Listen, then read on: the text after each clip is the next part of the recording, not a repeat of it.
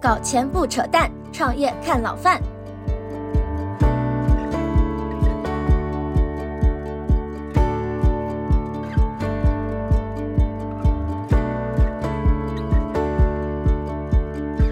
我们直接来欢迎这一次我们的一位新朋友，当然也是我们创投圈的老人，更是我们媒体圈的老人。高张资本的创始人范老师，大家好，大家好，我是高张资本的范卫峰，大家老范就可以了。我自己有一个播客叫老范聊创业，谢谢。两位老朋友也再介绍一下吧。呃，大家好，我是庄明浩，之前做过几年 VC。庄老师来的主要目的就是我们看着庄老师的知乎长大的，提供长周期的历史观察。咱们话题说回来，首先要恭喜咱们高瞻资本这一次完成了一次新的募资。是的，是的，谢谢，谢谢，谢谢，真不容易啊！这才引发了我们的这一次的话题。而且我发现最近啊，完成新一轮的消费基金的募资，包括消费方面的投资的新闻动态，其实还蛮多的。比如说张野老师的青山资本最近也完成了一轮新的募资，虽然不大。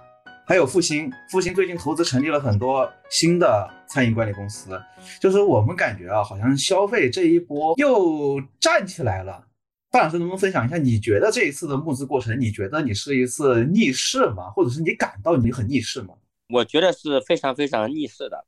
反正我聊天的就比较 real 一点啊。我们最开始去募这个基金的时候，也纠结了很久。啊，是不是要把自己尽可能不要往 to C 的方向去讲，对吧？使劲的用各种词语，尽可能往科技方面去包装一下。因为有很多的人，就就包括一些投资人呐，包括一些朋友啊，给他们的这个高管啊、老板啊去推的时候，然后他也希望这个事情他老板能投我们吧，然后就说，哎，范老师啊，范总啊，说你能不能把那个 PPT 的标题改一下，就是上面不要有文化或者消费两个字。这样的话呢，真的没法往上推啊。那么文化我肯定是不往上写了，是吧？我们有一个比较大的母基金的一个朋友啊，跟我说，这年头谁还在募资 PPT 上写文化两个字，说明他本身就没文化。那么消费呢，我觉得强一点，但是呢，这个本身来讲啊，就是 PO 政策嘛，对吧？大家都知道，你整个大家会质疑你的推出和质疑你的接盘的问题，你的接盘方也希望能够 IPO 嘛，最终来说。所以说，最后我差不多简单沟通了几个人之后呢，我们就调整了策略，啊，那我就说，我们就承认自己是看消费的吧，啊，承认自己去看 to C 的吧，因为前面哪怕你是稍微乔装改扮的忽悠一下人家，那最终人家只要稍微去尽调去了解，那就那你还是发现你的策略还是投这些东西啊，最终无非是浪费了彼此的时间，对吧？你配合尽调也需要时间，沟通也需要时间，还浪费感情，浪费表情，是吧？那我们最后就坦然了，就说我们就投 to C 投消费，就说你今天来讲，我觉得我们是不能够说服一个不投这个领域的人来投我们的，这是无法被说服的。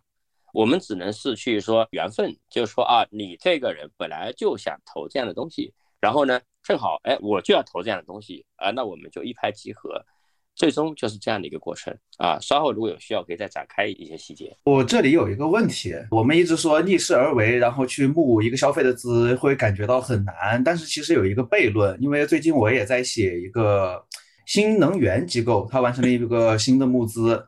你看，新能源在过去的一个阶段，它是顺势，它很多的项目新发展，它是顺势而为。你看它顺势而为，反而导致了我们今天遇到了各种新能源的鬼故事。比如说，它虚值提前的过高了，比如说它的上游的成本提前的被压缩的很低，提前被压缩很低以后，它项目的盈利能力就变得很差，然后就找不到新的接盘侠。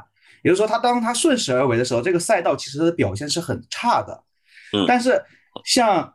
嗯，范总官宣这一次募资完成的那个演讲中，其实你也说了，正是因为你的逆势，反而造就了一个新消费的一个很好的一个入局的时机。因为如果我早期看这些新消费的项目，当逆势的时候，没人看它的时候，它反而，比如说创业者的要价也很低，你的话语权会变重。我觉得我作为一个外行人，我作为一个编辑，我都能看出来。那为什么 LP 是一群聪明人，他反而会觉得逆势感那么沉重呢？这个是我百思不得其解的一个悖论一样的感觉。这个我可以分享一下，因为我对二级市场的机构特别特别熟。它这个逻辑是这样的，就是说人们在金融市场上永远是群盲效应的，永远是羊群效应的。是吧？金融市场的每一波周期的行走，它都是一个群体性运动。那么群体性运动的时候呢，你只要把一百个人堆在一起，你不管这一百个人、一千个人是人群中多么优秀，把他们堆在一起之后，他们一定是符合群体运动的基本规律的。那永远是这样的。完了之后呢，它在这个机制上也会有一个自反馈机制。就你比如说，你能够募到更多的钱在这个赛道里面，然后呢就能够这个赛道里面投进去更多的钱，看起来前面的这些项目的估值就能够水涨船高，对吧？然后呢，就能够进一步的证明这个故事，而且你拿到更多的钱之后，你砸到项目里面之后呢，你能够短期内也让数据项目的数据能更好，是吧？这跟二级市场是一样的呀。比如说你一个人几个基金，先是小规模的，小规模的之后呢，买一个赛道，是吧？比如这个赛道叫做啊，假设一个叫宠物赛道，我举个例子啊，那么这个赛道呢就起来了，起来之后呢，投资人一看，哎，净值起来了吗？那我们这个感觉好像是推演来说，哎，这个是不是基金经理水平不错？这是一个点。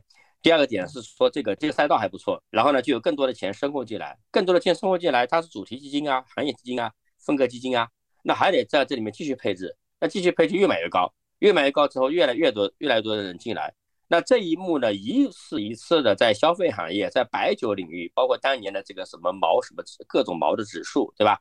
还有包括新能源、半导体。这个一次一次的重演这个轮回啊，这是永永远是这样的轮回在运转。所以呢，为什么说我觉得我们的这一次的这个募集，但规模也不大啊，一个多亿。但就是说这个我们投盲池的天使嘛，我觉得这个钱也在今天来讲，我觉得是并不是很容易找到的一个钱。其实我觉得对市场不一定有多大的参考性，这跟我们的 LP 结构是有关系的。LP 结构里边呢，就是有非常大的一块，它本身是比较优秀的投资人。包括是一些二级市场上起家的非常非常大佬的机构个人，然后呢，我就发现有一个共同的点。当然，我不是为了去这么去营销啊，就当我跟他们沟通的时候，我把今天消费行业的现状讲得越惨，他们下决策就越快，他们就越想投我，越愿意投我。为什么呢？因为所有这些人的钱。它都是怎么赚来的？就超额收益，巨大的超额收益啊！我们有一个 LP，它是那个证券市场，它是那个涨了至少是一万倍啊，至少是一万倍啊，小几万倍啊！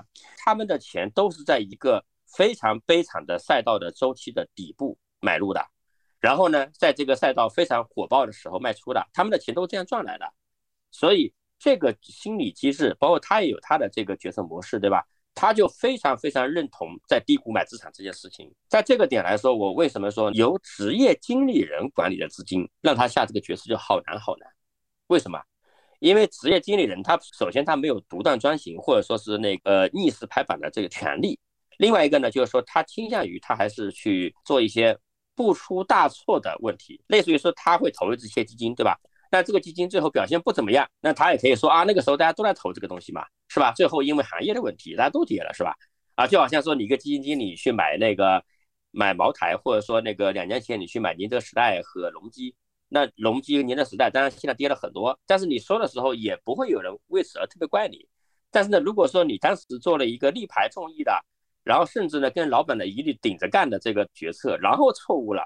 你可能会失去你的工作，是吧？所以我觉得这是一个非常主要的点，就是说你的 LP 结构，它首先口袋得足够深啊，他根本不在乎你在几年之内这个钱回不回得来，这是就不不那么在乎吧。然后呢，他真的是一个在逆周期这个事情上面曾经赚过很多钱。我觉得这个，这有没有这个经历是很重要，因为我就不说服路线了嘛。我真实体会都是啊，我们今天这一期基金所有投我们的人，基本上依然是聊一次投我们，或者说是聊一次不投我们的，聊两次、聊三次、聊四次也不会投我们，这是一个就聊一次投我们。当然了，有一个前提是什么呢？有个前提是我们第一期基金是投文化、投新媒体的吧？我们是二零一六年猛投了一只新媒体，你们可能有一点点知道。当然，新媒体这个赛道和文化这个赛道。到后来也发生了巨变吧。即使如此的，我们在一六年的那一期，我们基金目前是已经是提过两次 carry 了。在一六年猛投新媒体那波里面，真正提过 carry 的机构是很少很少的呀。对啊，很你你这么说，我就只是真的超乎我的意料了。我居然投我们这个行业，居然还能拿 carry。所以说这个也很重要很重要，就大家对于我们的这个点，就会觉得有一点信心。我觉得这这个是有这两个前提，这两个前提，我觉得。如果缺少任何一个，都都会不太容易成立啊。当庄老师听说范老师募到了一个消费基金，有一个多亿啊，我我是觉得已经很不容易了。一个多亿很少啊，那意料你的意料是有多么惨？因为我真的预期很低。刚才我们还在聊那个阅读量的事情，我在 brief 里面也写了，每当我精心策划了一期。关于消费的话题，那个那个阅读量一定会扑街。我就感觉一市场的人好像对这个消费话题已经完全不感兴趣了。就今天就范老师说的任何东西，其实都很让我乐观的超乎意料啊。我觉得老范说的很实在，而且老范这规模其实并没有出乎我的意料。我觉得就应该是这个范围，就是他的上一支基金，哪怕是在一个事后被证明不是那么特别理想的赛道里，依然挣到了钱，然后。又在一个新兴的周期里面选择一个新兴的打法跟策略，因为老潘可能没有讲，他在这个新的基金上，他是有一些跟上一波所谓新消费热潮的基金不太一样的策略跟打法。那还有一点更重要的是，他的这个策略打法正是来自于他在上一支新基金里面，呃，那支那个那个新媒体基金里面投到的人、接触到的项目、了解到的事情，以及对新人类、新人群的感知提炼的东西，就是它是一脉相承的。那有这套独门绝技跟秘方的人，市场其实是没有的，或者说这个打法也是特别的，而且相对来说是符合老范自己的周期运转的状态的。那他的钱，他一个多亿、两亿、两亿不到的基金，他不需要特别多，一个亿出头啊，一个亿是吧？他不需要特别多的 LP，其实有几个大佬，两三个、三四个靠了，这个事情就就搞定了。所以他并不那么 care 那些所谓的市面上的主流的情绪也好，主流的母基金也好，还是怎么样也好，对吧？那他有他自己的一套策略打法，并且他的策略打法是经过了时间、经过了验证、经过了周期，甚至交过了学费，对吧？因为上一波的很多他投过的，可能原来做新媒体的人，今天已经变成了从媒体转向消费或者消费相关领域的人，就是这套思路跟打法，又是因为那些他投过的 CEO，无论成功失败。无论有血的教训，还是有赚到钱的经历，还是怎么样，他都吸收到他自己的这套体系跟打法里去，往再往前迈一步，去选择这样一个策略打法。本质来讲，他这套逻辑跟推理的过程是能够说服很多人的。所以我是觉得，今天这个时间点的募资可能跟很多创业项目一样，就是你创业项目融资也不是需要说服所有人全部都靠你的单，对吧？就跟大模型一样，不需要到那个程度。你但凡有一两个人真正的认知你的状态，理解你的这个整个脉络跟过程，愿意买这个单，那个事情其实这个事情就结束了。就是今天这个市场可能真正意义上的共识就变成了少有的那几个，对吧？AI 大模型可能今年是一个，对吧？那那你看到结果就变成了瞬间可能半年就怼到十一二十亿美金了，对吧？但是市场上充斥着很多，我觉得就是非共识嘛。那这些非共识，那大家既然没有共同的标准答案，那就要看。你提出的这个非共识，你的逻辑框架，你的脉络，你为什么这么提出？你一步一步怎么走到这儿的？你下一步准备怎么走？你对这件事情的推演跟验验证应该是什么样子？我觉得这个东西可能就是就是在这条这个讲述方式上，可能老范有无数多的案例跟血淋淋的教训，跟有非常有心理有底的推演逻辑去讲述，对吧？所以我觉得是挺合理的一个一件事情。你说的太好了，下次我木子要把你叫上。我靠，这这 说的太好了。就是我我我突然觉得，就是经过庄老师这么一形容，老范的这这一支基金募资完成，反而证明他家确实是一个呃逆势的周期。就是因为我跟老范认识时间挺久的，就是我也是看到他上一轮投过很多项目，其实确实包括他这次发布会过程中请的那些嘉宾，其实很多都是他投的呃那些人。那都是纯从我们从一个。特别冷血跟特别势利的传统的 VC 的衡量角度来讲，确实有些项目不是那么特别理想。但是今天他们这些创始人可能也也公司也没有挂掉，对吧？公司也还在，然后可能也不做原来的那个事情了。但是他变成了一个有新消费能力或者新消费市场里不错的一个角色，无论是乙方、渠道方还是什么，对吧？然后他的这个散点原来可能是投新媒体，结果这个点慢慢慢慢散到了一个泛消费的人群跟泛消费的这个市场里。然后他通过这套点的铺及，总结出来他自己的脉络、跟打法、跟套路。我觉得就是就跟那个乔布斯讲的一样，就是你人生的所有的经历跟走过的路都不会白费的，他一定会在某个时间点连在一起的。那那我特别想了解，就是刚才老范形容他的募资过程，包括刚才庄老师的介绍，我是会觉得这一切就募资完成，更多的节奏是一个一拍即合，我能这么理解吧？当然不是跟每个人都一拍即合，应该说大部分人跟你都一拍拍不合，还不但是呢，合对，最后投你的基本都是一拍即合。难道就全部都是共识？他们会要求你说回应他心中某一个焦虑的点吗？他会啊，他会有嗯几个常见问题嘛。呃，最关键的点还是说这个你的退出，在这个点呢，我在文化领域我的退出都还做的可以，至少他就我认为就能够信的就信了，这个是一个点。另外一个对政策的关注呢，其实这些人呃，如果说他经历周期多一点，他其实对政策没有那么担心。我发现啊，第一个呢，我投的阶段很早，我是做第一个投资人，年轻人的第一个投资人，所以呢，经历周期长，政策都是来回变的呀。我是二零零一年开始进《证券时报》的，然后到二零一五年离开的。我在《证券时报》工作这十几年中，证券市场的各种政策就来回变了无数个轮回啊。嗯今天鼓励，明天限制；今天鼓励，明天限制，无数个轮回啊。那么你在被限制的时候投，如果有一天放开了变成鼓励类的，那你就有超额回报啊。你仅仅是这个贝塔就有超额回报啊，这是一个点啊。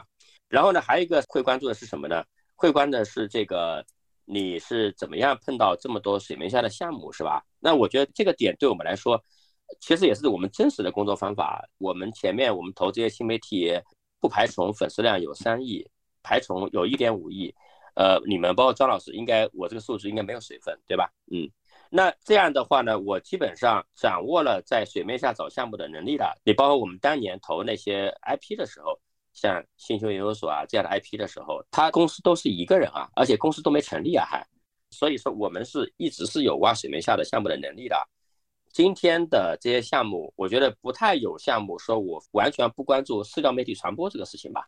那么你只要关注这件事情，那拿我们的这点钱是一个非常划算的事情啊。你你可以理解为你找了一个外部的营销合伙人或者一个社交媒体传播的一个咨询公司吧，你可以这么认为吧。而且我还免费，我还给你点钱，是吧？所以呢，在拿项目的这个能力上面和签一些条款上面，当然也是有优势的。所以他关注的就这两个点吧，就是你怎么找到这些项目，以及你怎么退项目。至于说你对投资的理解呢，那他们特别是其中有很多人有跟我们交流那个二级市场上啊这些东西，我觉得他们对我们投资理解是有信心的，啊，因为我以前在《证券时报》上班做记者也没什么钱，就是我人生目前为止所有的钱都是投资赚的。所以呢，那他这个人，他只要跟我有一些私交的话，他就会认可我在这个泛的投资周期这件事情上面的能力。完了之后，那他会去来看我们的行业能力和公司判断能力。所以我一直讲说，佛系有佛系的好处，在募资这个事情里面，大多数人的痛苦产生于什么呢？你知道吗？产生于你企图说服一个根本不会投你的人啊，就跟那个谈恋爱是一样的呀。就这个人摆明他不喜欢你，然后你通过穷追猛打去感动他，那太难了。就你不喜欢我，我们就保持朋友圈之交，或者说是这个君子之交不就行了吗？然后对方也不想见到你，他见到你还有情感负担。我我跟你吃饭，跟你聊天，然后我又不投你，你有目的找别人的时候，你总归和这个没有目的找别人时 状态是不一样嘛，是吧？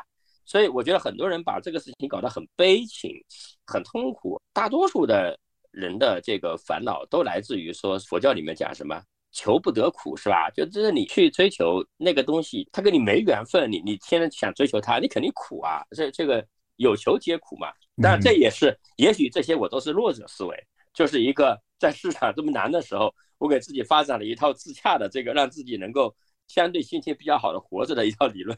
哎，这这个这个话题其实可以支出去，因为范老师是媒体从业者出身嘛。刚才范老师也提到了，就是现在在社交网络里边弥漫的那种。呃，比较丧的气息。你知道最近咱们投中网推送了很多篇描写投资市场悲观情绪的这么一个文章，就是直面说人们是如何如何悲观，然后如何心理自洽。结果就有很多一级市场的人找我来 PK 了，嗯，他就说你们为什么一天到晚说投资人的坏话？所以你们为什么一天到晚影响我们的情绪？其实被 PK 都没什么，因为被误解就是表达者的宿命，这个我了解。但是这 PK 背后的拧巴的心理状态，确实我觉得很值得拿出来讨论。因为你想，这些要求我们不再描述坏消息的人，某种程度上，他似乎就是在表达我们是坏消息的主要的成因之一。另一方面，我们其实也描写过很多的好消息，但当我们把这些好消息推送出来的时候，却很少有人表扬说你们干了一件大好事儿。更多的人其实会阴阳怪气的说你们就别自欺欺人了。你看，这又是一个很拧巴的点。他明明很希望好消息能更多的出现，但是他的阅读行为却仅仅发生在坏消息，甚至他的有效的互动行为却仅仅发生在我们推送坏消息的时候。我发现呢，就是我最近采访了几个人，是这个一个是 Blue D 那个创始人，对吧？耿乐草根起家啊，也不算纯草根吧，然后白领起家，一路高光，然后呢，但过程中我们卖了啊，然后呢，这个后面跌落谷底，东山再起。我就发现呢，就是讲这种的，就流量就很高。然后呢，我最近还采访了那个一个销售品牌创始人，那那哥们其实按照我觉得两年前他这个会更有流量。就两三年前我们很熟悉的那种叙事的故事，就叫做北大毕业，加入世界五百强，进入互联网大厂做老板的助手，完了之后创业公司合伙人，一路融资，估值暴涨。然后自己单干做创业，然后又融了 N 轮资，然后收入有小几个亿，公司盈利，就我觉得这个故事就很开挂，对吧？但是这一期的流量真的不行，就是这样的东西大家已经没有共鸣了，就是你这是你的故事，你从第一个环节我就跟不上你的剧情了，所以包括那个我们看到这个什么讲深圳楼市跌了多少的，杭州楼市跌了多少的，那就特别多人看啊，大家觉得看了之后就很有。很有意思啊，就是就你找到了一些精英比你更惨，对吧？那还有什么事情比这个更有流量价值呢？因为这个有流量，就不停的被生产啊。当然，我觉得你不是为了这个生产。然后呢，因为你很多人在你的这样的文章上面做转发，然后点再看或者点赞，然后就导致它被推到越来越多的算法认为你可能有兴趣看的人那里去啊。啊，我觉得这是因为整体来说还是那个今天这个时代大众喜欢看这样的内容啊。那我就问个特别具体的问题，就是这两年关于消费的坏消息一定不少，你怎么去消化这些消息的？包括文化，对于文化的那个坏消息也很多。我所了解的四川就成都市场，因为我 base 在成都嘛，我聊的比较多。呃，成都大家一听就是一个文化输出重镇，但是很多据我所了解，很多名字上挂有“文化”两个字的投资机构基金，他们所投出来的项目其实都是科技项目。很少，甚至可以说没有去投文化项目。就是你这两年你听到文化、听到消费的坏消息一定不少。那么在这段时间里边，范老师你是怎么处理这些信息的呢？你是怎么消化这个情绪的呢？对于你周围的事实，你就接受就好了呀。我只能接受啊，我还能怎么样？我还跟他在 argue 嘛，跟他辩论嘛，那没有意义啊。你就接受嘛。你就去接触认可你的人就行了。就我们要把它变成个概率问题，就不要变成个转化率问题，你知道吧？就假设啊，今天说这个 LP 中有十分之一的人是会投你这个类型的。假设我这个画像的，对吧？就是这个投天使第一个投资人，然后呢小规模，那么大比例，然后在一个相对一个 to C 赛道里面去投。OK，假设 LP 里面有十个人里面有一个是会投这样的东西的人。那我要做的事情并不是去转化另外九个人啊，我要做的事情是把它基数变成一百个人不就行了吗？那这个事情并不会特别痛苦啊，因为接触到 LP 不难啊，你接触他们是不难的，你只是说服他比较难啊。那那我我就扩大这个面不就好了嘛？所以你看范老师是非常实用主义的，刚才聊的全是方法论，把好消息和坏消息都当做一个简单的消息来看，他不会看到消息之后马上就想求得一个什么结果，更不会。让这些消息来主导自己的判断，你接受就好了呀。我再一个，还有一个是什么呢？我在文化新媒体行业，我都干了这么多年了，我还能对这些消息有那个什么嘛？新媒体行业可是可能在一夜之间整个项目消失的行业啊！你在这个行业待了这么多年下来，你早就已经 波澜不惊了，是吧，张老师？老范可是经历过从报纸到互联网，再到移动互联网公众号的多个周期的，对吧？所以，范老师在这一波看新消费里边，你觉得哪一个细分赛道是你认为现在目前来说比较赚钱的呢？是这样的，消费领域的公司哪一些是好赛道，这个事情几乎已经不太需要去研究了，因为它都已经写在二级市场的这些上市公司的报表里面了。只是说有些很赚钱的赛道你投不了，或者说你投不到，或者说今天没有机会，或者说你没有这样的福分。啊，你就比如说，我们知道说这个高端白酒、茅台这个赛道肯定是挣钱的，高端奢侈品是挣钱的吧？法拉利是挣钱的吧？法拉利一年卖一点五万辆车，对吧？能够赚那么多的利润，那那这些事情你能不能投呢？你投不了，是吧？你投不了。然后你比如说那个农夫山泉那个卖水那个是是很好的赛道吧？就这个里面，一级市场和二级市场一直有一个早期投资一直有个悖论啊。也从二级市场这个角度来看，是不是说护城河很高的公司、很高的行业是好赛道、好赛道吧？但是二级市场的很好的赛道这个点，往往说明了一级市场你很难投出这样的项目来，对不对？你这么多年下去了，这么多钱下去了，有人投出一个新的两千块钱以上的白酒吗？没有。有人能投出一个法拉利吗？没有。爱马仕吗也没有，然后有人投出个农夫山泉嘛也没有，元气森林曾经有一点点可能性，但是现在这个 农夫山泉回过神来了，好像也很难了变成，所以就是说你的好公司好赛道，你和你在一级市场能不能投出来是两回事儿。那么一级市场这些年出现了很多很多很多个小风口，他们的特点是什么？他们的特点是壁垒低，然后呢你砸钱进去立刻见效。很多吧，比如说我们说烘焙，是吧？比如说现在的这个所谓的临时折扣，是吧？就你只要钱拱进去，你就马上就有效果。那你只要钱拱进去，马上就有效果，说明你币的不高。所以呢，这样的标的往往在二级市场上不能成为主流机构的长期配置，是吧？那这是里面有一个矛盾的一个点的。当然了，对我来说，对我来说投天使来说，我觉得我主要还是判断人。那么。你有机会在大赛道里面去拓展拓展，当然也很好。你在一个相对垂直的市场里面去能够发展起来也很好。所以，我我觉得说谈哪个赛道挣钱，哪个赛道不挣钱呢？只要大家已知的好生意这件事情，往往意味着高护城河，这个时候都已经被给大机构占了，新的是很少的。新的公司有希望占到一个高壁垒好赛道的唯一机会是这个赛道本身就是新的。我觉得几乎是唯一机会了。那我们既然是早期机构嘛，我肯定在新赛道嘛，有一些空间的赛道，然后呢投一些我们觉得还不错的人，我们觉得确定性比较强的人。那这个比较强的人他有什么共同特征呢？就是我看你那个演讲里边也说了，而且是很明确的说，你们这一期的基金就是要寻找这一批这样子的年轻创始人。我认为年轻，你说的年轻肯定不仅仅局限于年龄，它一定是有一个新的时代特征的。年龄是很重要、很重要、很重要的。你比如说，我投一个项目，年轻人，对吧？本质是什么？你这件事情可以理解为是买扩呀，就是买入一个年轻人的黄金时间的人生的期权啊，是吧？那你这个买这个扩，你你投一个一个中年人的话，他这个扩的这个这个到期时间已经很近了，你你这个时间价值很差了，已经是，是吧？嗯。那我就去买一个年轻人，他可能是二十几岁，是吧？啊，比如说一个九八年的人，今天是二十五岁嘛，是吧？那我们相当于是买入他的四到六年这样的一个人生的期权，是吧？那这段时间里，他时间价值是很好的，是很好的。然后呢，他接触的事情就是新的。那我们投的东西赛道本身这些东西就是新的嘛？那他接触就是新的呀，他就在新的东西里面啊，你就不需要去还要去做格式化、做删除，说我抛弃我的经验的包袱，是吧？干嘛干嘛的都不需要，是吧？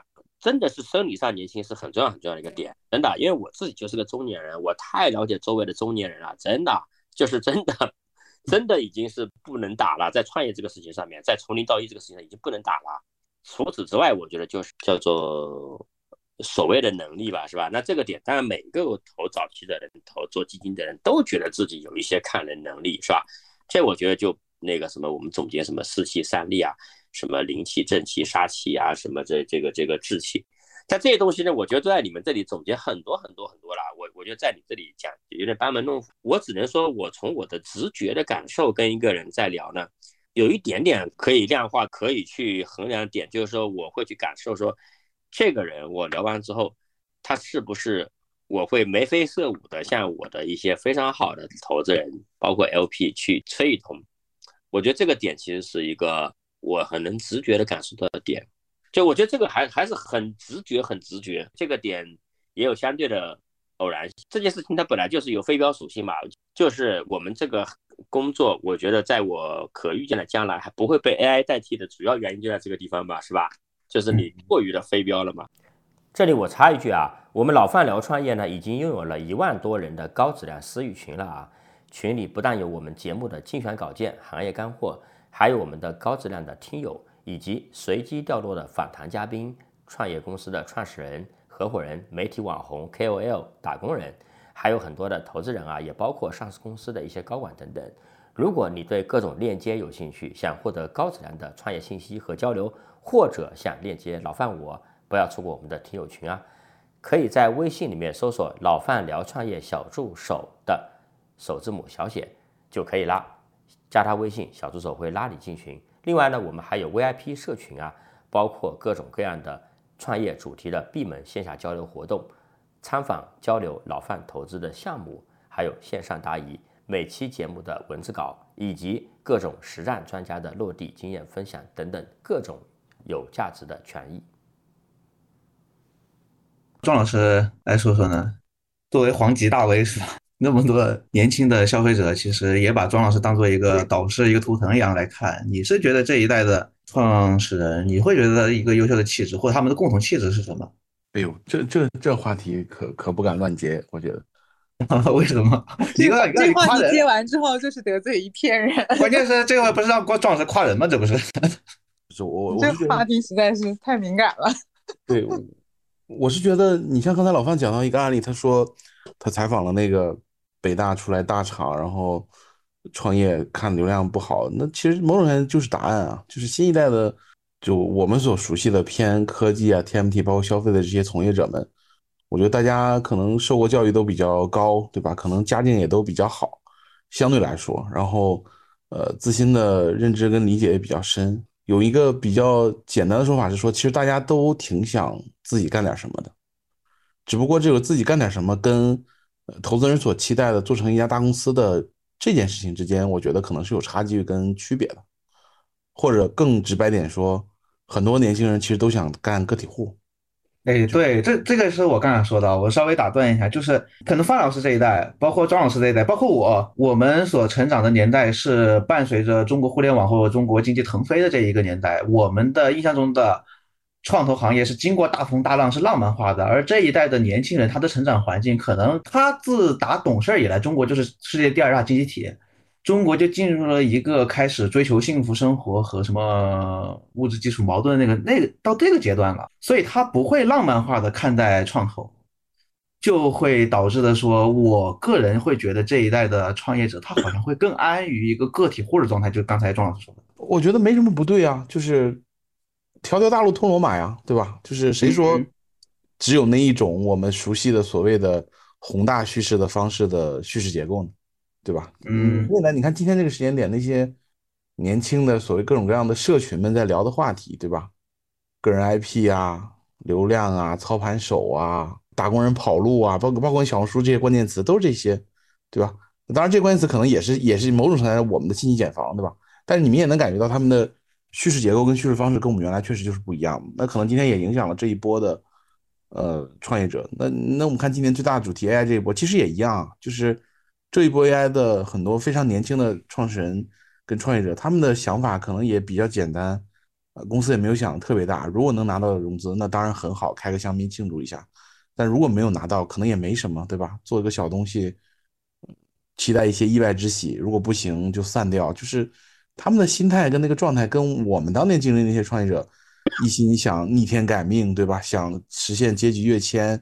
想人生巅峰，对吧？就是这个状态，我觉得不太一样。但是我一直有一个隐隐的担忧，当然也有可能是因为我一直习惯于浪漫化叙事创业这件事。就是这一代，当这一代人创业的时候，我们所想要的消费，已经不仅仅在满足于我们想吃得饱、我们想用得好这么一个简单的需求层次上。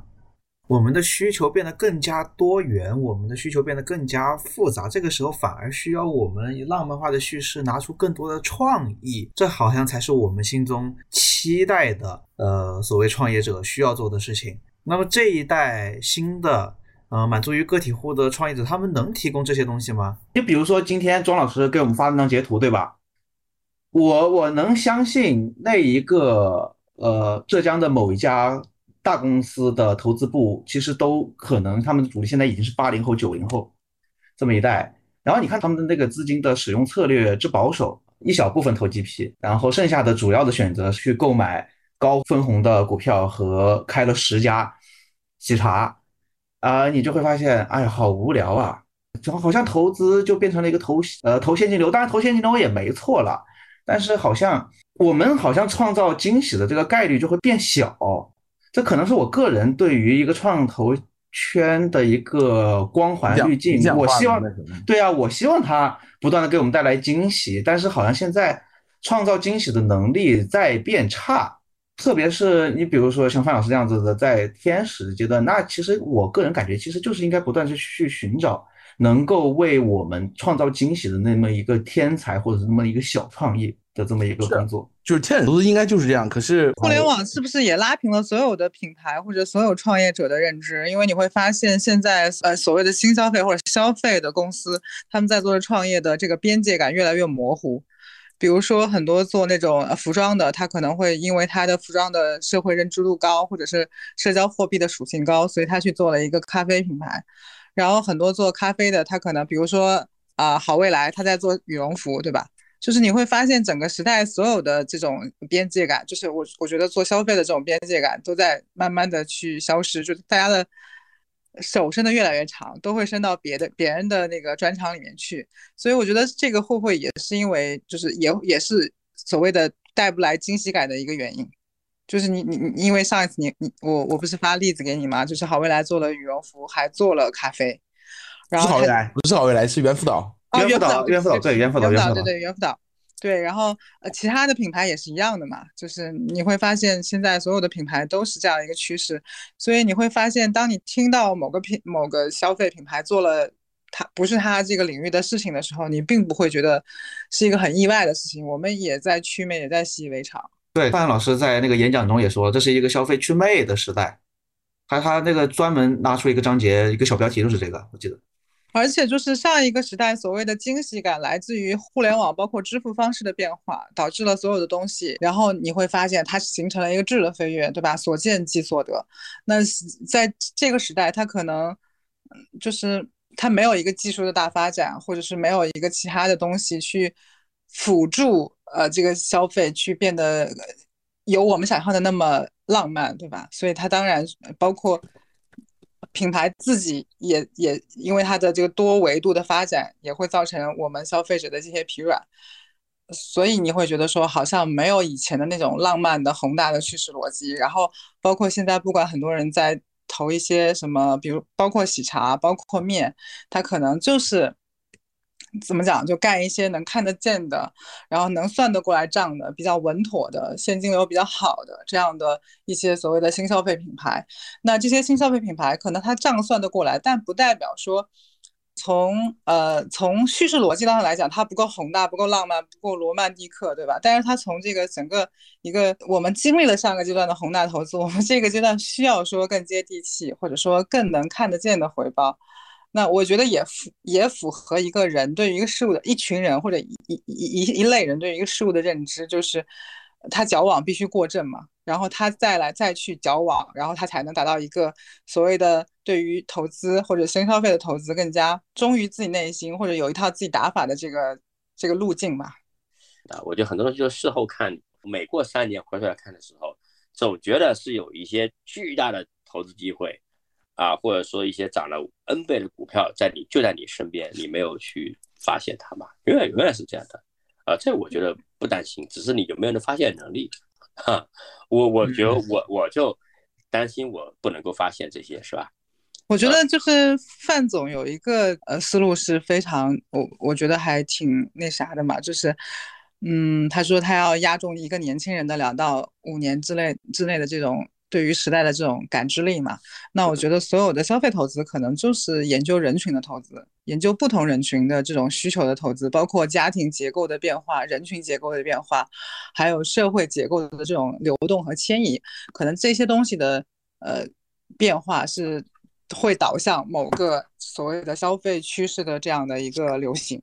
可能我觉得这个研究人群、研究社会这个变化，可能。我觉得会是一个比较重要的投资消费的一个依据，我的感觉是这样的。包括最近大家都在说什么拼多多很流行啊，什么的折扣店很流行啊，好像我们呃掉书袋的去说，就是那个有一本很有名的书叫《第四消费时代》嘛，他就说参照日本过往的这样一个趋势，就是在经济下行的时候，啊无印良品还有优衣库这样的东西就会变得更受欢迎，对吧？而且现在的日本年轻人太喜欢去收集那些打折券，他的钱包拿出来就是一溜排的打折券，一溜排的各家的会员卡。那可能参照到中国，可能像这个时期也会跟之前的日本的这样的情况很像。包括还有一本书叫《工作、消费与新穷人》，然后他就说大量的人。从工业社会到现在这个消费主义社会，他需要更多的社交社交的认可、消费行为的这样的一个认可，因为它会产生一些新的社交货币。那么从不同的历史时期来说，那前一个周期的历史呃，就是社交货币是一些什么样的东西？那新一代的年轻人或者新一代的消费人群一定也会有他的新新的社交货币。比如说有一些社交货币，甚至在我们看来都是想象不到的嘛。就比如说前一阵子流行那个萝卜刀，对吧？我我不管是说它是一个多么小的一个符号，但是我想说的就是，不同的人群、不同的历史时代，它一定会产生新的社交货币。那么这些社交货币可能就是，呃。就消费投资人或消费赛道的人所要去观察和看的，或者是链接的，或者是发现的这样的一些机会。嗯，所以这个我特别想到，我之前不是跟那个嘉华资本的宋向前老师聊过吗？我当时提出一个问题，我说宋老师，你为什么？我觉得你是一个特别鸡娃的一个投资人，因为你不断的在内部分享也好，还是你演讲也好，你就不断的在强调说这个创始人必须要去学习，而且非常会具体的说明去学某个某项某项知识。然后，并且你还要去研究，比如说温铁军教授的演讲，就是你为什么会有这种学者型的心态呢？然后他的意思就是说，当你成为一个消费投资人，那么研究宏观经济学、研究社会学，那就是你的天职。所以我在想，现在的消费投资这么差，如果他这个结论是对的，现在大家对于消费投资的观感这么差。大家看到好像一级市场的消费的投资的表现这么不好，是不是就是因为其实本质上骨子里消费投资它的门槛就很高，它应该像宋向前老师那样子是一个博学家，但是很多人其实做不到，所以才导致的。那今天逆势，比如说所谓的消费在逆势，那实际上就是我们要重新去定义一个呃消费投资人所需要的一个技能储储备库的这么一个过程。我觉得第一点，我我先说啊，不管对不对，我的感觉就是第一点，我觉得是首先消费的投资的门槛看起来是不高的，就是大家觉得说我怎么样作为一个社会人，我首先是一个消费者，我不管说我能不能看看得到消费里面的一些逻辑，但至少我是个消费者，所以我一定有发言权，所以你会发现所有的消费项目。所有投资人都能说两句，但实际上把消费这件事情做好，或者是呃去把消费投资好，我觉得它是绝对是一个有门槛的事情。他要理解到很多事情，很多人觉得说我作为一个消费者就一定能投资好，就是消费的东西。我觉得这是一个不一定的东西，是因为消费里面有太多的逻辑。呃，要去去理解，而很多的投资人其实是没有干过任何一天的具体的工作的。那消费这个东西里面，从呃人货场，对吧？从这个嗯供应链，对吧？从这个店铺的陈列管理，包括这个呃广告价的这种放置，这些都是有学问的，而且是很细节的东西。那如果你要去研究的话，它其实有一大套的学问在里面。那很多人觉得说好像哦，它很容易，但是。呃，其实我觉得它是一个门槛很高的事情。第二就是，呃，很多时候我们期待的是我们投资出来的东西更有宏大的叙事，但很多消费的投资其实看起来更像是一一一个看得见、算得过来的生意。就它跟我们早期的所谓的中国产生的原教旨主义的这种投资，它其实是有一个 gap 的。就是你发现早期的所有投资都是一个我要改变世界，我要怎么怎么样，我要怎么样，然后消费的所有的很多逻辑，它其实是。看得见、算得过来的，更像是生意的投资。那可能很多人骨子里也觉得说，哦，它不够浪漫、不够宏大，所以我就看不上。我觉得可能这两个原因会导致这样一个情况吧。李小佳不是说什么消费投资就是一群聪明的人去做一些呃买菜大妈的活？我真的觉得特别不容易的原因，就是因为呃，比如说我现在在日本，其实我这次来日本是工作来的嘛，就是去看很多这种所谓的呃。日本在怎么做这样的一些东西，那我就会发现啊，别人不管是做一个酒类的东西，还是做一个新消费的任何一个品类，你会发现它深耕的特别明显，它就是一鱼多吃，能把所有东西吃的特别透。那我不是说我一定要说日本好，我只是说我们其实中国的新消费还有很多事情要做，但我们觉得我们已经没有什么事情要做了。我觉得这就是最大的误解。嗯，任何一代的人群都会有自己新的消费诉求，新的消费的。怎么讲审美和新的社交货币，这些东西都是消费投资人需需要去作为前面的一个引领者的。呃，如果说我们很多人看不起投资消费或者消费赛道的人，我觉得是有一些傲慢的。嗯，你如果让那些人来做消费投资，我觉得不一定能做得好，因为有的时候投资好消费赛道或者是这一类的东西。可能还是需要一些，就是你得见过好的东西，你得看过好的东西，你得了解过好的东西，你才知道什么是好的东西，人的诉求是什么，人的心理诉求是什么，对吧？消费心理学是什么？它还是一个归根到底，我觉得它是一个 社会科学，嗯，甚至是一些人类学和社会科学的这种交叉的学科。所以你跟你跟宋亚乾老师的观点其实是一样的。当你进入消费这个主题的时候，你不得不就变成一个博物学家。如果你不变成博物学家，你你是投不好的。我我自己会这么觉得，但我觉得很多时候大家都看清了这个赛道，把它做好的一个难度吧。我觉得，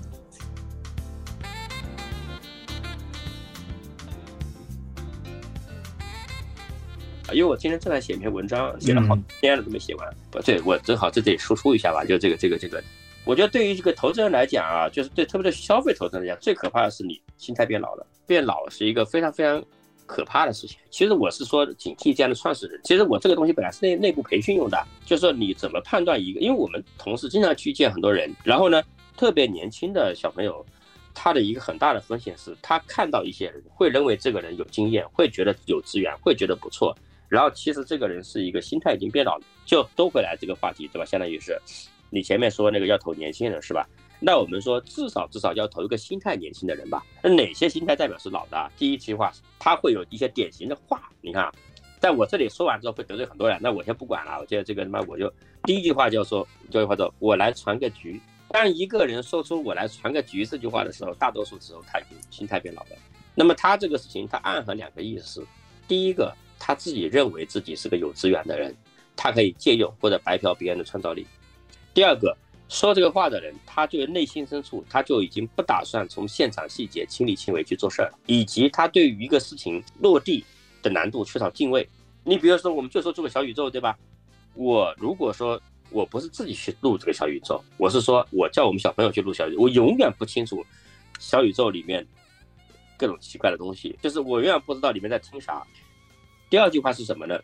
当一个新的趋势变出现的时候啊，我们的老同志啊，心态老的同志啊，还回来说一句话，让他下面的年轻人下去看看，写份报告给我，说你们去看看，调研一下，写份报告给我，说听说最近这个社交私域流量这个事情火了，哎，你们去看看，写份报告给我，是不是很常见？是吧？这件事情你就是想用你的边缘的力量挑战别人整个团队的全力以赴，以及就是说。你不想花自己的时间，说明内心深处你已经认为这个事情不够重要，缺少敬畏。还有一个是什么呢？看到一些新的东西的时候，你就喜欢说智商税、割韭菜。还有你喜欢说很多东西低俗，然后喜欢说很多东西 low，喜欢说很多东西是在利用人性的弱点在挣钱。你忘了你当年怎么起来的？然后呢，经常反复回忆自己和大人物的片刻交集。经常资源挂在嘴边，然后经常喜欢说这个东西新事物啊，说这个东西啊出来个 Web 三啊，出来个什么直播购物，说这不就是当年的电视购物吗？出来个 Web 三是吧？这不就是当年的什么什么东西吗？这不就是当年的什么东西吗？极其常见的句式，而且这句话在在此这个 echo 一下这个老范，那个我上一期做那个小宇宙播客讲短剧的时候说完蛋的时候。我特意在《完蛋的夜》的开篇写了说，不就是收割，呃，不就是那个 后宫，不就是低俗，不就是什么什么？然后我在底下又写了一个说，不就是这三个字是一种特别特别偷懒的思考方式。好吧，好吧，好吧。对对对，还有一个啊，老同志还有一个特点，老同志们对于二十来岁的异性依然是保持浓厚兴趣的。这句话的言下之意是什么？我也想知道，我也想知道。听我说完，因为我本身我七七年的，我我认识的年龄段，他正好在一个社会地位和财力很高分，但是身体机能还没有真正下降的过程中，对吧？他们周围是会多多少少有一些女生的，很年轻，但是据我观察，他们并没有真正的耐心和兴趣去倾听这些年轻女生的内心。他会给他们买他们喜欢的东西，但是内心充满了对他们这些消费行为的不屑。然后呢，时不时还想教你一点人生智慧。所以我觉得说这个里面啊，你看啊，你都已经找了一个九五后的女朋友了，你为什么不充分利用这个机会深度调研这个他的消费行为，他周围的消费行为，并没有，是吧？我我只是跟他相处一下，所以说我觉得这个东西也没什么价值，或者说对方说两句，你也觉得啊，这个你们年轻人啊，真是什么什么。我最后一个观察到真实是什么呢？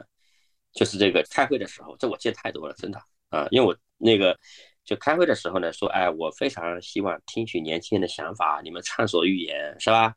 啊，直到听到自己不同的观点，觉得你还是太嫩了，考虑问题不够全面。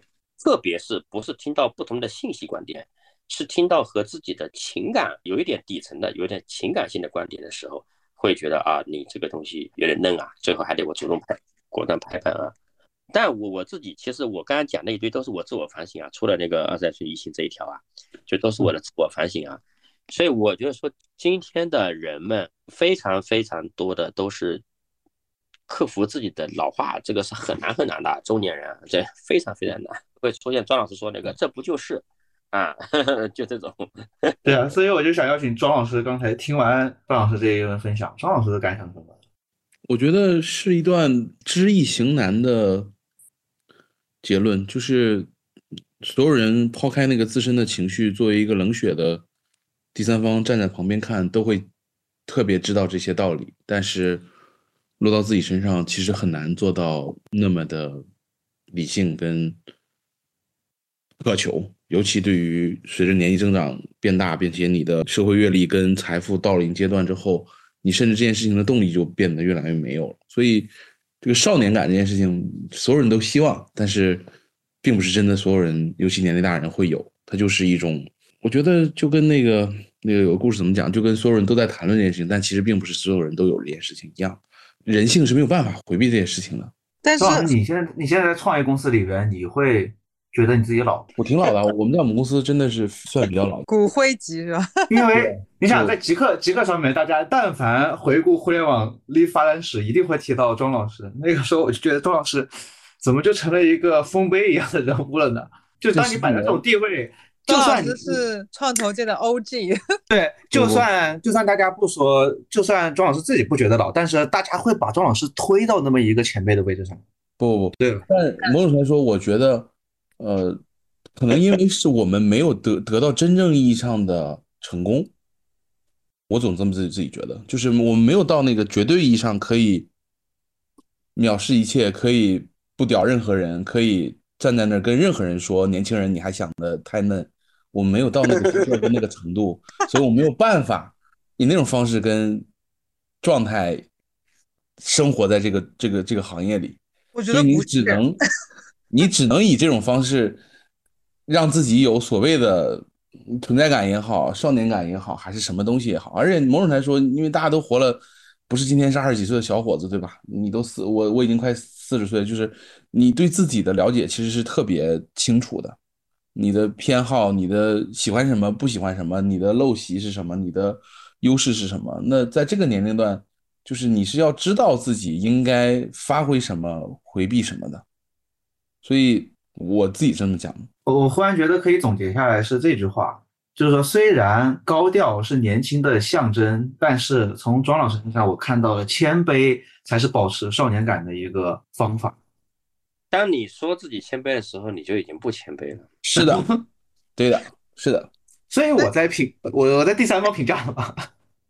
就如果周老师说自己谦卑，那就这就有点好笑了。这句话，这句话当时总结一下，就是我当我当时总结了一个规律，比如“时尚”这个词，你不能用在自己身上。你说我们今天就要时尚起来，然后你这个人就很不时尚。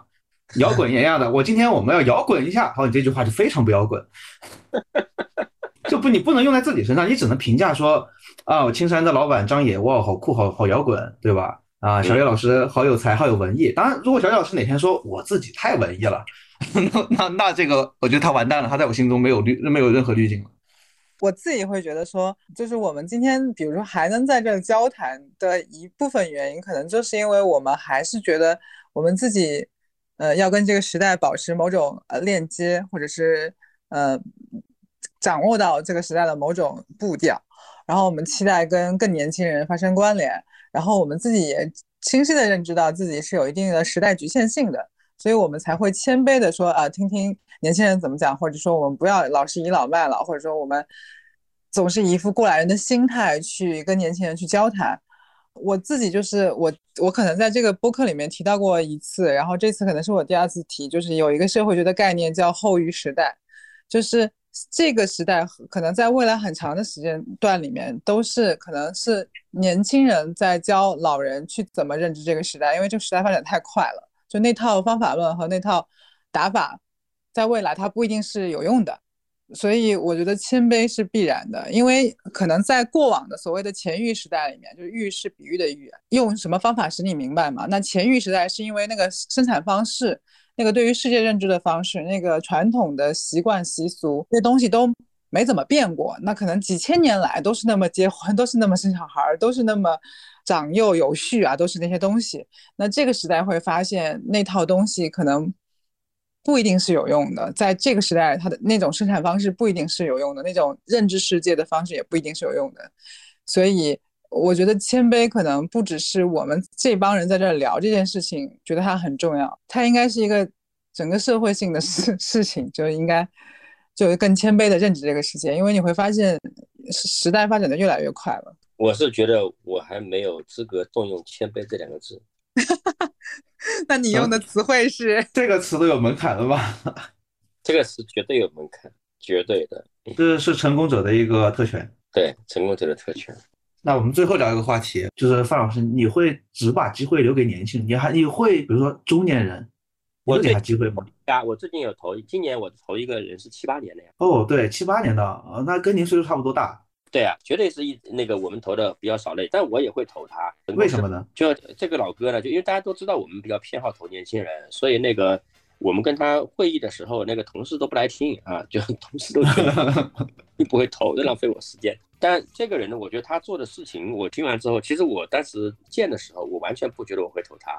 但见完之后呢，我觉得是这件事情是有他合适的地方的。就这哥们以前是在网易，然后呢是那个网易严选的合伙人，后来做了一个那个成人品牌叫网易春风，他算是那个哦，我知道我知道，那个是呃电子飞机杯是吧？春风系列，我好像写过这个东西，包括但不限于吧，呃做成那个行业老大，然后呢现在出来自己干这个事情，这个事情是面对中老年男性健康类的这个产品的是吧？这个事情，它也相当于内部创业，从零到一操盘过，完了之后，然后呢，也对于这个四十家人群的有需求极其的洞察啊，那周围全是这样的人，然后呢，对渠道这样的东西的渠道很熟悉，对渠道懂，对用户有洞察，供应链的这一端呢也能够做得好，做得透，对于这套东西里面所需要的种种的这个跟审批有关的、牌照有关的各种事情，这个应该是。非常非常熟悉，对吧？能够避免踩很多很多很年轻的人会去踩很多很多的坑，他能够避掉。那他相对来说又有一个从零开始的一个心态，所以那我最后我们还投了他第一个投资人吧。我们同事也都觉得挺意外的，但是成功失败我就不好说啊。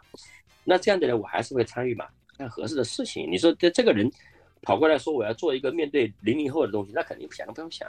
这还是回到了那句话，当他说我要面向零零后的时候，他这个人已经衰老了。所以这么说下来，好像我们今天聊的最后的一个话题，也是最重要的一点，就是保持年轻心态。我觉得这个如果讲高大上一点，就叫无我，是吧？那你本来也没啥嘛，对吧？你本来也不是什么大佬嘛。我实操中，比如说我们公司内部开会或者团建，我们会有一个发言顺序。我那么发言顺序，我定的是什么呢？按照入职顺序倒序发言，因为我以前工作的单位。主要都是按照工作顺序顺序去发言，到最后那个年轻人讲的时候，他已经讲不出来个啥，既没有时间给他讲，并且他觉得前面都讲完了，而且他一旦发言，就往往面临的就是跟所有前面的人会有意见不同，他也不不想讲了，是吧？就按照入职时间倒序发言，这是一条。第二条呢，就是什么呢？比如说我们公司开那个，最近我们公司开完了我们的年会，在整个年会上呢，我是。没有讲 PPT 的啊，就是说我是全场唯一一个没有做主题发言的人。还有一个点啊，公司内部开，但我也不是都成功，我所以我的方法也我我也不一定保证对呀。还有一个事情是我们说开会的细节啊，就是做会议记录。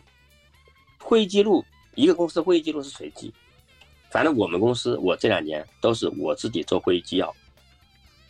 这个事情极其重要，因为当你就是那个一个公司开了一个会做会议纪要这个事情，其实是最主要的事情，因为取决于最后你落地什么东西。这个事情是绝不能交给一个实习生去干的，但很多公司是把特别对这个我就有点惊呆了，因为几乎大家都会把这件事情交给一个新的实习生去做。这件事情我有一个非常权威的一个理论依据，毛主席，那你们去看《毛选》或者《毛文集》，里面就有讲到如何做调研，如何做调研的时候讲讲一条，叫会议纪要必须主主持人自己本人记录，这是原话。但还有一个点啊，就是什么呢？当你比如说我和我的同事们在交流的时候，尽可能让他充分的表达，在他充分表达之前，我不发表自己的东西，啊，因为他总归你不管怎么说，你多大公司，你总归是个老板嘛，对不对？那你现在表达了，对他是有压力的嘛？啊，因为我还是会经常冒出来一些这个审美取向的东西嘛，就和他们不一样吧，这肯定是会有的吧？啊，比如说你听着音乐是吧？我就觉得，我觉得世界上，我觉得华语音乐最好的一定是在二零零五年之后之前的时代呀。但我一定是我认为华语音乐这个在零五年之后都是垃圾啊，是吧？比如说我会有时候会去要我们的小朋友，那个确实小朋友啊，就真的。因为很多有的实习生已经跟我儿子一个年龄了呀，你你你你对不对呀？然后呢，我会去要他的歌单过来听，就是我去听他的歌单啊这些东西。我我觉得这个是一个，就尽可能对他的世界有好奇心，就是倾听，对他世界有好奇心。我觉得这个比较重要。其实很多人说今天的年轻人啊，动不动说自己是个爱人，那个是不想说话。爱人、艺人，嗯，对，其实他不想跟你说话而已。啊，其实那个你这个再爱的人，你只要愿意听他讲。我觉得他话都很多。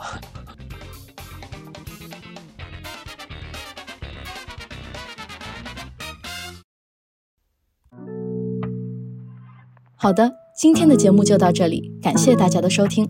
同时，我们也特意为喜爱老范聊创业的听众朋友们开启了听友群计划，欢迎对创业感兴趣、想认识更多创业者的听众朋友们加入。